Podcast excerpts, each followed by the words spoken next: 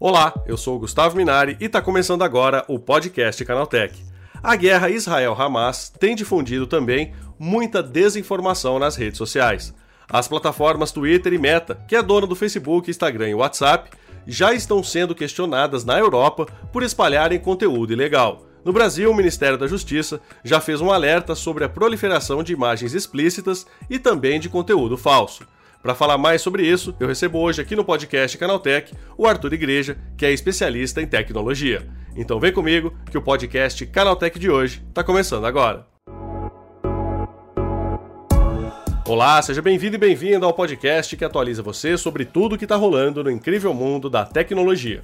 Depois dos ataques do Hamas a Israel, a internet se tornou um terreno fértil para a propagação de fake news e meias-verdades. Diante da enxurrada de notícias falsas e da proliferação de desinformação nas redes sociais, qual é o papel de influenciadores e criadores de conteúdo? É sobre esse assunto que eu converso agora com o Arthur Igreja, que é especialista em tecnologia. Arthur, tem muita desinformação sobre a guerra entre o Hamas e Israel circulando hoje na internet? Muita, muita desinformação. Então, desde a origem do conflito, é, como o conflito está se desenrolando, quem é culpado por o quê, basta ver o que aconteceu é, no bombardeio do hospital. Então, imediatamente, todo tipo de narrativa e uma outra coisa impressionante são imagens de muita violência, é, várias delas comprovadamente de outros conflitos, de, de situações que nada tem a ver com esse conflito.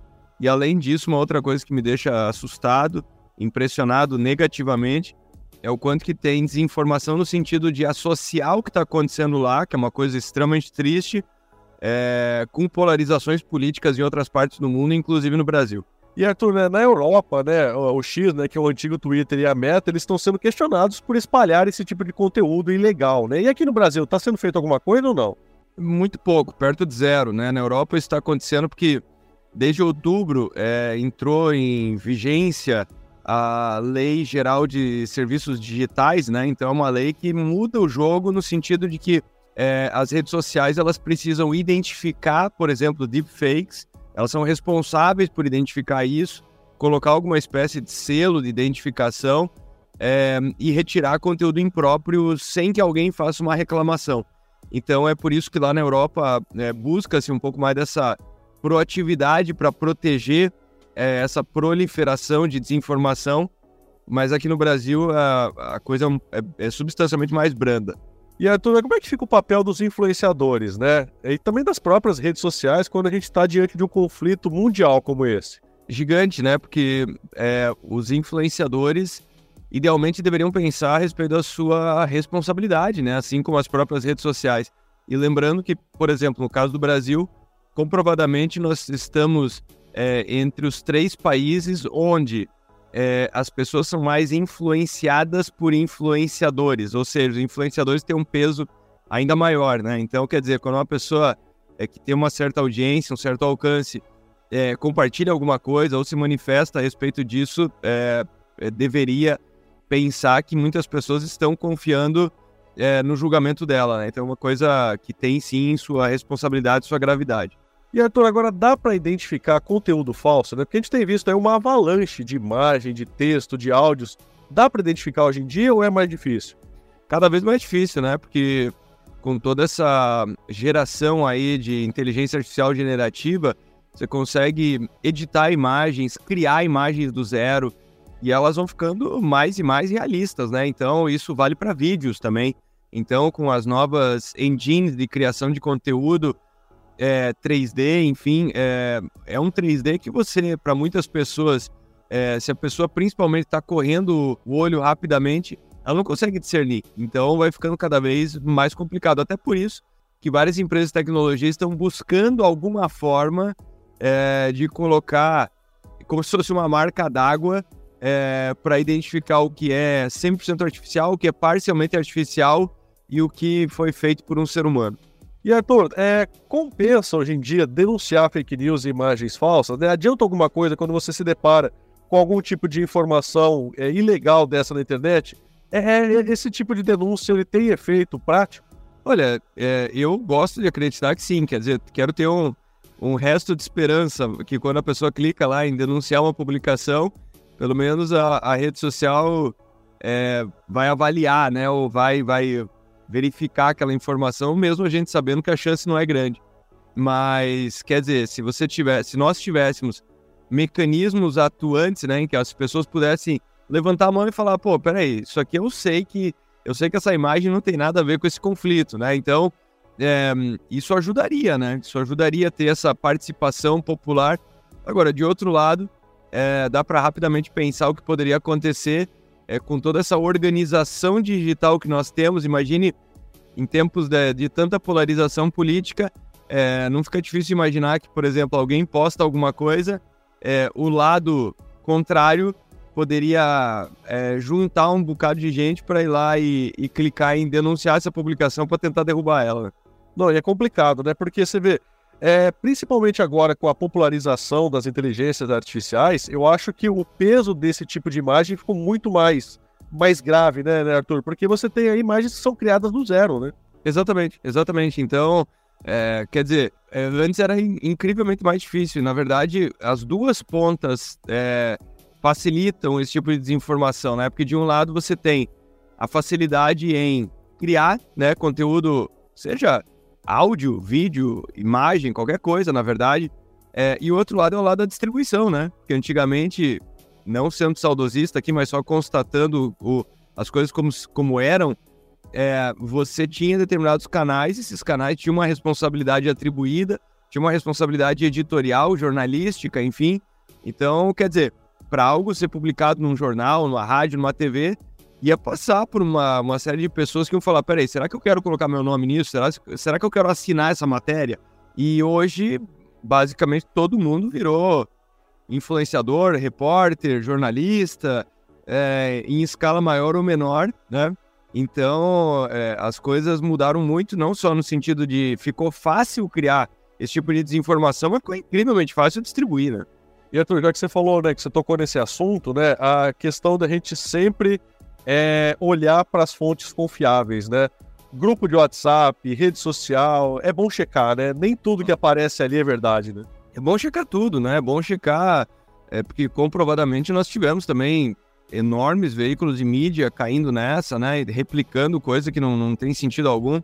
Então, na verdade, eu acho que é, no nível do indivíduo, é, é, é preciso checar tudo, é preciso ter uma desconfiança produtiva é, de tudo, né? Então, o que tem acontecido é que as pessoas têm eleito é, certos canais prioritários, né? Então, é num, num, viés de confirmação muito forte, né? Do tipo, ah, eu gosto das opiniões do canal A, eu gosto do, do, do podcast B. É interessante, né? Porque a, a, pessoa dá um atestado de validade supremo, né? Então, assim, se vem de lá, tá valendo. Se vem do outro lado, não tá valendo. O que é extremamente complicado, né? Então, e o que é mais curioso é que muitos é, têm esse comportamento, ou seja, é um comportamento incons quase inconsciente, mas com um grau de consciência de falar: eu só quero ouvir isso aqui, em nome de estar tá bem informado, o que é uma contradição incrível, né? Quer dizer, como é que a pessoa. Ela, ela é, é como se ela escolhesse enxergar só um canto é, mas ela quer acreditar que ela está enxergando tudo. E Arthur, acho que uma coisa que a gente precisa ficar atento também é que a, a notícia que é falsa, ela é confortável, né? A pessoa com que está vendo aquilo, né? Ela, ela se sente bem vendo aquilo, né? Com certeza, com certeza. Então, é, tem algumas frases aí que são pitorescas, né? Mas tem uma frase que fala, não me incomode com a verdade, né? Então, é, eu acho que ela vale muito, é, considerando aí o que nós estamos passando, né? E tem uma, tem uma outra frase que eu acho que é curiosa, mas também ela encaixa bem, é, que é do Adam Savage, que era um apresentador de TV, é um apresentador de TV, mas ele falava: é, eu, eu, eu substituo a realidade pela minha, né? Ou seja, é, não importa o que eu tô lendo, o que eu tô vendo, é, eu quero encontrar esse viés de confirmação. E tem inúmeros estudos mostrando que é por isso que fake news elas se espalham tão rapidamente, porque ela traz um certo conforto do tipo, ufa, tá vendo? Encontrei alguém que fala exatamente o que eu queria ouvir.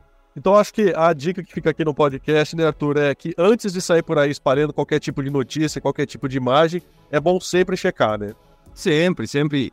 E, e, e ter uma autovigilância, um, um auto-questionamento do tipo, peraí, será que eu não estou embarcando nessa? Será que eu não estou é, começando a ter um comportamento é, meio no piloto automático, sabe? Será que eu não estou é, consumindo fontes incrivelmente frágeis? Porque afinal de contas é aquela coisa que vai se espalhando por WhatsApp, vai indo, vai indo, vai indo.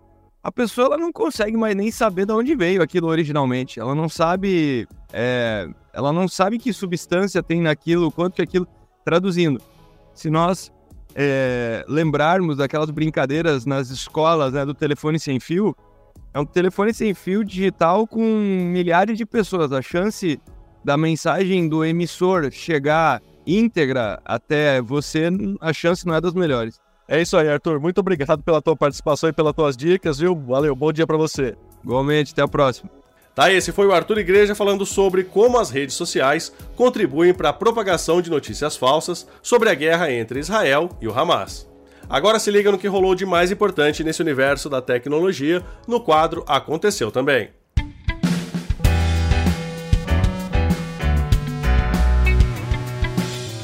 Chegou a hora de ficar antenado nos principais assuntos do dia para quem curte inovação e tecnologia.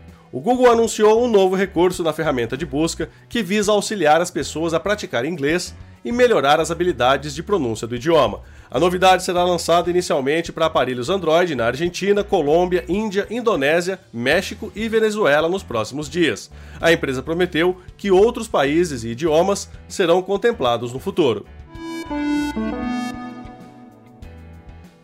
A Procuradora-Geral do Estado de Nova York processou corretoras de criptomoedas sob acusação de fraude. Segundo o texto da ação, 230 mil pessoas foram vítimas das ações fraudulentas e o prejuízo chegou a 1 bilhão de dólares, cerca de 5 bilhões de reais na conversão direta. A investigação concluiu que a Gemini mentiu aos seus clientes sobre um programa de investimentos chamado Gemini Earn, em parceria com a Genesis. O serviço era oferecido como uma operação de baixo risco, mas a análise interna da própria corretora apontava que a situação financeira era muito arriscada.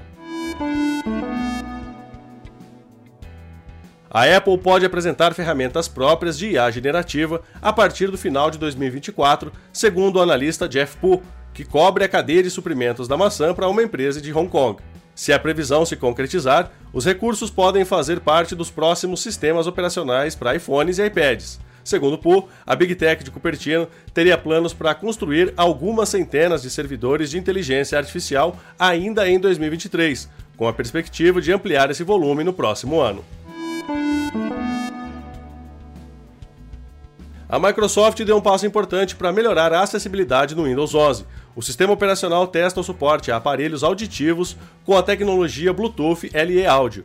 Os dispositivos podem ser pareados para reproduzir áudios a partir de chamadas no PC. No entanto, apenas computadores e aparelhos auditivos compatíveis com Bluetooth LE áudio podem usar a função. A tecnologia ainda é bem recente e foi lançada em 2022. Futuramente, a empresa ainda pretende adicionar mais recursos de personalização dos aparelhos no Windows, com mais opções de controle de áudio nas configurações do sistema.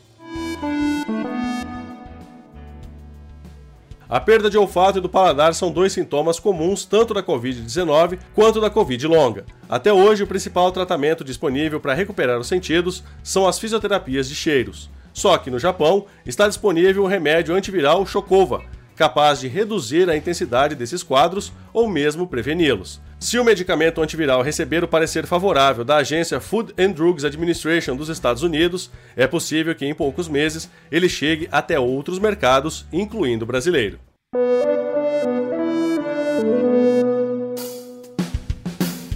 Tá aí com essas notícias, o nosso podcast Canaltech de hoje vai chegando ao fim. Lembre-se de seguir a gente e deixar uma avaliação no seu aplicativo de podcast preferido. É sempre bom lembrar que os dias de publicação do programa são de terça a sábado com um episódio novo às 7 da manhã para acompanhar o seu café. Lembrando que aos domingos tem também o Vale Play, o podcast de entretenimento do Canaltech. Esse episódio foi roteirizado e apresentado por mim, Gustavo Minari, e a edição foi do Samuel Oliveira.